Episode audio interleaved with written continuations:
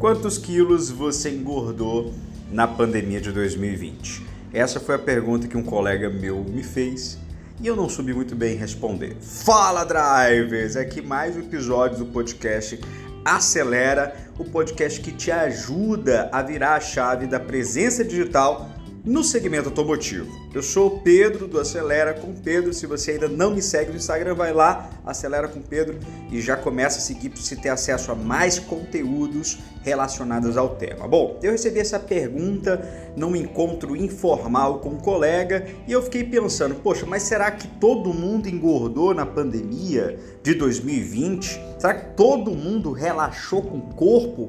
E eu fui atrás disso em outros colegas, em outros grupos que eu participo, e eu descobri que não. Muitas pessoas, na verdade, se transformaram em verdadeiras máquinas de treino, fitness na alimentação e no seu processo diário de exercícios. Eu, para confessar aqui para vocês, eu aumentei coisa de 3 quilos e eu fiquei me perguntando, poxa, mas eu não saí da minha alimentação normal ao longo de 2020. Eu comi uma coisinha ali, uma coisinha lá, mas foi suficiente para engordar 3 quilos. O fato de não me movimentar regularmente, coisa que eu sempre fiz nos anos anteriores. Né? não pratiquei crossfit em 2020, não pratiquei uh, musculação e eu fiquei sedentário. E o fato de reconhecer isso e voltar para o processo de treino já me mostra resultados é, contra esses 3 quilinhos aí que eu aumentei. Bom, e o que, que isso tudo tem a ver com o processo de virar a chave no digital aí no segmento automotivo, na sua conta? Eu vou te explicar. Nós somos os nossos resultados e comportamentos plantados no passado. Então o que você vê hoje é resultado daquilo que você plantou no passado. Assim como eu plantei o sedentarismo, eu comecei a engordar.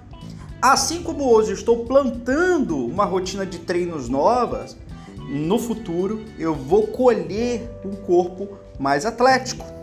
Se você opta em olhar para o teu perfil nas redes sociais e tratar ele de forma romântica como o teu albinho de coleção de fotos, o que você vai colher é elogios.